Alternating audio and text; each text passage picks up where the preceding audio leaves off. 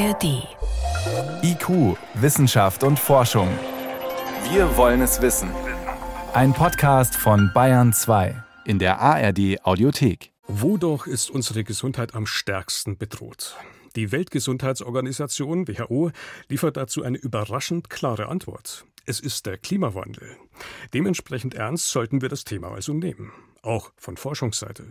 Ein sogenannter Sachstandsbericht in drei Teilen, genau zu diesem Thema. Zum Klimawandel und Gesundheit soll daher in diesem Jahr erscheinen, koordiniert vom Robert Koch Institut. Eine große Bilanz soll es sein. Was wir wissen, wie sich der Klimawandel auswirkt auf die menschliche Gesundheit, auf Infektionskrankheiten, aber auch auf die psychische Gesundheit und so weiter. Der erste Teil liegt nun vor, 119 Seiten. Mein Kollege Johannes Rostäuscher hat sie für uns gesichtet. Johannes, eine Menge Stoff. Was kommt da auf uns zu? Naja, auf uns zu kommt einiges. Es wird wärmer, das wissen wir alle, und das ist für uns nicht so gut, weil es ist gut für die Überträger von manchen Krankheiten zum Beispiel. Mücken, Zecken oder zum Beispiel auch die Rötelmaus.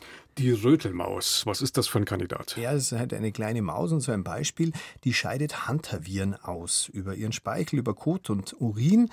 Und diese Viren kann der Mensch dann zum Beispiel mit Staub einatmen oder auch irgendwie essen. Jetzt sind diese Hantaviren keine Killer wie Ebola und sind auch nicht Corona, aber die können influenzaartige Symptome auslösen, zusätzlich mit Koliken. Also nicht zu unterschätzen, das mhm. Hantavirus. Also nicht harmlos. Und diese Mäuse, die werden sich in Zukunft noch stärker vermehren? Das ist einer von diesen Zyklen. Die Rötelmaus frisst Bucheckern. Je mehr Bucheckern, desto mehr Mäuse gibt's.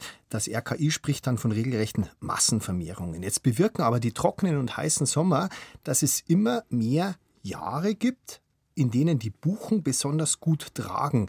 Die Förster nennen das die Mastjahre der Buchen. Mhm. Die sind alle fünf bis acht Jahre normalerweise und im Jahr drauf gibt es dann die vielen Mäuse. Und in den vergangenen Jahren waren solche Mastjahre tatsächlich alle zwei bis drei Jahre, also viel mehr Rötelmäuse auch. Und die Mastjahre machen bei den Buchen auch den Zecken Freude, weil auch die dann im nächsten Jahr viel mehr werden. Nach einem Buch Eckern Mastjahr ist ein Zeckenjahr. Das heißt, das hängt alles irgendwie miteinander zusammen. Nimmt dann also auch die Gefahr durch die Zecken zu? Ja, natürlich. Wir haben einfach mehr Zecken. Das hängt nicht nur an den Bucheckern. Weniger erfrieren im Winter, weil die Winter milder sind. Die Vermehrungsperiode ist einfach länger, weil das Frühjahr früher beginnt. Und man kann das einfach messen, zum Beispiel bei der FSME, dieser Frühsommer-Meningoenzephalitis. Zurzeit sagt man, jedes Jahr werden die Fälle um 2% mehr. Also die Erkrankungsfälle. Und wie viel sind das insgesamt in Deutschland? Also das sind nicht massenhaft und die schwanken auch. Aber sie nehmen, wie gesagt, kontinuierlich zu. Bei den gemeldeten Fällen waren es in den vergangenen Jahren im Schnitt jedes Jahr 505 und das ist aber fast doppelt so viel wie in den Jahren zuvor. Also eine ziemlich stark ansteigende Tendenz. Und die Krankheit ist ja auch nicht wirklich harmlos, oder? Die kann tödlich enden. Die kann tödlich enden und es geht ja nicht nur um die FSME, die Zecken übertragen auch die Leimborreliose, gegen die man nicht impfen kann, aber die kann man wenigstens mit Antibiotika bekämpfen, weil das sind Bakterien und noch mehrere andere Krankheiten. Also die Zecken gelten bei uns als die Krankheitsüberträger Nummer eins. Und jetzt ist ja Zecke nicht gleich Zecke. Sind da auch neue Kandidaten im Anflug? Ja, zum Beispiel die berühmte Hyaloma Riesenzecke. Die ist 2018 bei uns zum ersten Mal nachgewiesen worden. 2019 dann schon in zwölf Bundesländern, vermutlich mit Zugvögeln eingeschleppt aus anderen Ländern. Und die überträgt dann auch zum Beispiel Fleckfieber. 30 bis 40 Prozent von den Hyaloma Riesenzecken tragen das Fleckfieberbakterium. Mhm. Also jetzt haben wir erstaunliche Zecken. Wir hatten vorhin die Mäuse, jetzt gibt es auch noch die Mücken. Ja, Mücken sind bei uns noch keine so wichtigen Krankheitsüberträger, aber auch das ändert sich leider langsam. Man geht nämlich davon aus, dass die höheren Temperaturen, die wir haben, dazu führen, dass sich manche Viren in der Mücke besser vermehren können und dadurch werden die erst für den Menschen überhaupt gefährlich, weil es zur Übertragung eine gewisse Mindestdosis quasi in der Mücke braucht. Mhm. Wir haben ja hier in EQ auch schon öfter darüber berichtet, ne? das Westnil-Virus. Der Klassiker. Das, genau. Okay, wenn wir da jetzt mal nochmal Bilanz ziehen. Also, wir hatten jetzt viele Tiere, die in Zukunft dazu beitragen werden, dass die Krankheiten übertragen werden. Es geht aber auch ohne Tiere, oder? Ja, ein Beispiel sind zum Beispiel Vibrionen. Das sind Bakterien, die im Wasser leben. Berühmtestes Beispiel die Cholera-Vibrionen. Um die geht es hier allerdings nicht, Achtung, sondern es geht um Nicht-Cholera-Vibrionen. Die leben zum Beispiel gerne im Salzwasser mit wenig Salzgehalt, in der Ostsee vor allem.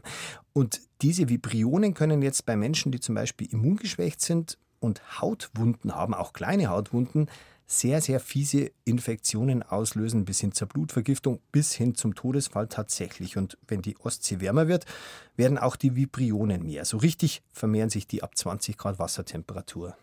Heißt es dann in Zukunft nicht mehr in die Ostsee steigen? Zum Glück noch nicht. Die Experten sagen immer wieder, bitte keine Panik. Zurzeit reden die von 10 bis 20 Infektionen im Jahr in der Ostsee, die allerdings zunehmen und die man natürlich auch, es sind ja Bakterien, wie gesagt, Gott sei Dank mit Antibiotika behandeln kann. Aber es ist vielleicht ganz gut zu wissen, dass das Risiko einfach besteht und man eben nicht reingeht, wenn man eine Wunde hat und vielleicht auch noch geschwächt ist. Hm. Aber das heißt, äh, man kann es mit Antibiotika behandeln. Wir brauchen wieder mehr Antibiotika. Das heißt, die Antibiotika, das ist dann wahrscheinlich schon das nächste Thema. Das ist genau das nächste Thema. Mehr Antibiotika-Einsatz, weil es vielleicht mehr bakterielle Infektionen gibt, führt automatisch zu mehr Resistenzen. Aber nicht nur das. Auch die Bedingungen an sich für die Bakterien verbessern sich. Wenn sie im warmen Wasser zum Beispiel leben und sich besser vermehren können als früher, dann können sie auch mehr Resistenzen bilden und schneller austauschen. Also das RKI rechnet fest damit, dass Antibiotikaresistenzen weltweit weiter zunehmen.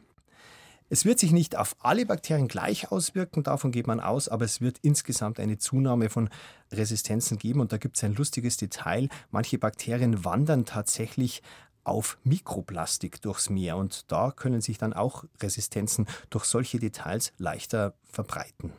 Okay, wenn wir das jetzt alles nochmal bündeln, all die Kandidaten, die da jetzt im Anmarsch sind, heißt es unterm Strich, wir werden in Zukunft alle viel schneller noch viel kränker?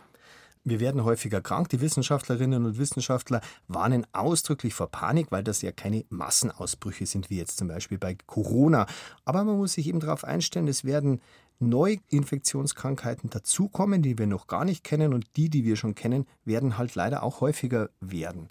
Wir werden auch neue Sachstandsberichte noch kriegen, zwei weitere Teile. Der erste kommt im September und da geht es dann um die direkten Auswirkungen der Hitze. Das wird wahrscheinlich recht drastisch sein und auch unter anderem um die Auswirkungen auf die Psyche. Also das werden jetzt auch keine absolut optimistischen Berichte werden.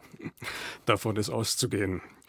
Der Klimawandel und was er mit unserer Gesundheit macht. Einschätzungen, Informationen dazu waren das von meinem Kollegen Johannes Rostäuscher. Johannes, danke dir. Gern.